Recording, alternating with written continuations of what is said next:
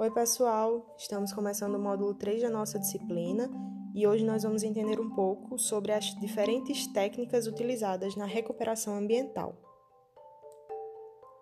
Inicialmente, é preciso que a gente entenda que existem inúmeras questões que devem ser levadas em consideração quando nós vamos definir as técnicas que vão ser utilizadas para a recuperação ambiental. Essa escolha ela vai estar baseada nas informações que nós vamos obter no diagnóstico dessa área degradada. Normalmente, nós utilizamos métodos mecânicos e métodos biológicos. Os métodos mecânicos eles são necessários para corrigir a degradação do solo. A erosão laminar, sulcos e vossorocas são problemas no solo que devem ser corrigidos antes da implementação de ações de revegetação então, além de eliminar o fator responsável pela degradação do solo, isolar essa área que vai ser trabalhada, é preciso controlar os processos erosivos que possam comprometer a recuperação desse ambiente, que possam comprometer a revegetação. Então, esses processos relacionados com as técnicas mecânicas, eles são procedimentos primordiais.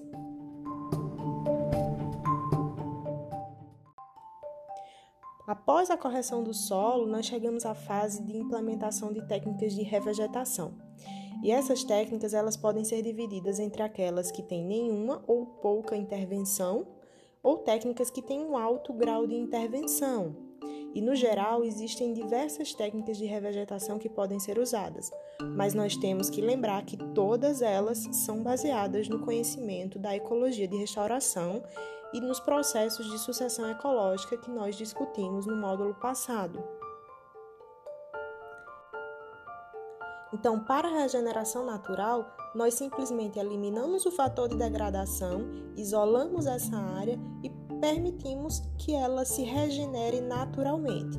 Então, quais são os locais que estão propícios para essa regeneração natural sem nenhuma intervenção, sem manejo? são aqueles lugares que estão próximos a áreas vegetadas, são lugares que apresentam é, uma grande quantidade, densidade e diversidade de espécies regenerantes, que tem um banco de sementes é, diverso, tá? E existem também aqueles lugares que não estão propícios para esse, essa regeneração natural. Por exemplo, aqueles ambientes com áreas de solo compactado que apresentaram um excesso de manejo nesse solo por maquinário. Normalmente, a revegetação, a regeneração natural nesses locais não vai ser muito eficiente. E é aí que nós entramos com algumas técnicas é, que auxiliam esse, essa regeneração natural. Essa regeneração natural com alguma intervenção humana, ela pode se dar pelo controle de competidores adensamento, enriquecimento e nucleação. Então, todas são técnicas usadas para auxiliar o ambiente na sua regeneração natural e consistem em pequenas ações de manejo durante esse processo de regeneração. O controle de competidores normalmente é requerido para auxiliar o processo de regeneração natural quando o ambiente ele conta com a presença de algumas espécies invasoras que podem estar dificultando o crescimento das espécies regenerantes. Então, nós, nós podemos implementar nessa área um controle de espécies competidoras. A regeneração natural com adensamento pode ser feita a partir da introdução de indivíduos nos espaços vagos, espaços de regeneração que têm falhas ou seja, um solo exposto. Essa técnica de adensamento é muito utilizada quando nós observamos a presença dessa falha. Então, o profissional que está realizando essa revegetação ele conclui que é preciso acelerar a cobertura desse solo. Então, ele vai lá e insere alguns indivíduos nessa, nesses espaços vagos, tá? Já a regeneração natural com manejo de enriquecimento, ela consiste numa técnica para preencher espaços vagos, mas nesse caso, diferente do adensamento, são espécies de estágios finais de sucessão que são inseridos nesses espaços vagos e tem a finalidade não de aumentar a cobertura do solo, mas aumentar a diversidade de espécies. Por fim, uma outra técnica com pouca intervenção é a nucleação. A nucleação consiste na instalação de núcleos de diversidade que podem conter plantio de sementes, a instalação de algumas galharias, poleiros.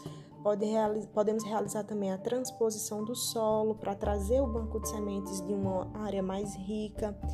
E esse núcleo de diversidade instaurado nessas áreas é feito com o intuito de auxiliar no aumento da interação fauna e flora, aumentar as interações é, biológicas nesses lugares, que a gente sabe que são tão importantes no processo de sucessão ecológica.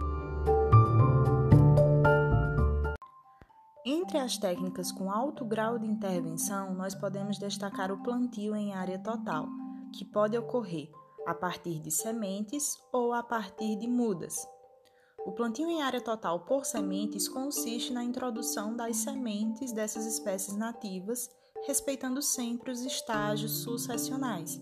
Então, nós podemos semear espécies pioneiras, espécies de enriquecimento ou espécies secundárias. Isso vai depender da resiliência desse ambiente e dos estágios em que ela se encontra na, na sua regeneração. Já o plantio por mudas, ele pode ocorrer de forma aleatória ou de forma sistematizada, com espaçamentos pré-definidos. E esses espaçamentos eles podem variar em função do relevo, do tipo de vegetação a ser restaurada e da, da velocidade com que você quer recobrir esse solo.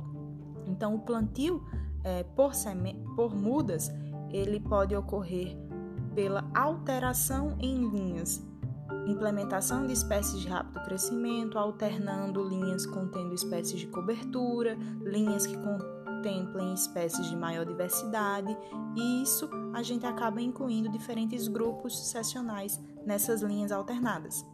É sempre bom lembrar que esse plantio em área total ele pode ser é, essas técnicas elas podem ser implementadas em associação com as técnicas de pouca ou nenhuma intervenção, por exemplo, ao monitorar esse ambiente, nós podemos é, observar a necessidade da implementação do enriquecimento ou de nucleação, ou realizar um adensamento em alguma área com solo exposto. Então, é sempre possível a utilização conjunta dessas técnicas com pouco ou alto grau de intervenção. Por fim, uma outra técnica que possui alto grau de intervenção é a remediação. A remediação é uma técnica para recuperar recuperação ambiental que é usada para corrigir, eliminar ou neutralizar os contaminantes que podem estar presentes nesse solo degradado. Então, essa remediação ela pode ser feita com o uso de métodos mecânicos e também com auxílio de organismos vivos, que podem, que nesse caso nós chamamos de biorremediação. Podem ser usados bactérias, fungos ou plantas. Quando nós usamos plantas para realizar essa biorremediação, nós estamos falando da fitorremediação. E essa fitorremediação ela é usada principalmente quando a área está contaminada por metais pesados ou algum poluente orgânico, seja um ambiente aquático ou seja um ambiente terrestre, é possível utilizar de plantas para auxiliar na descontaminação desse solo. E aí existem diversas denominações diferentes baseadas na forma com que a planta age sobre esse contaminante.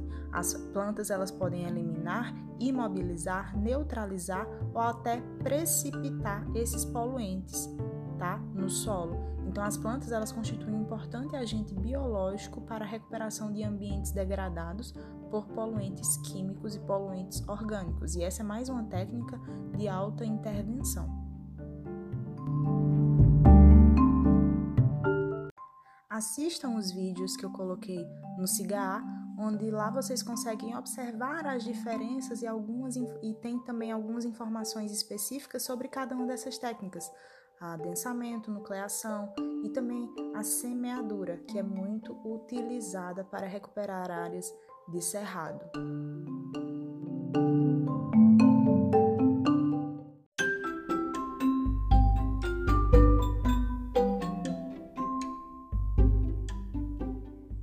Acessem os conteúdos, continuem os estudos e até a próxima aula, no próximo módulo.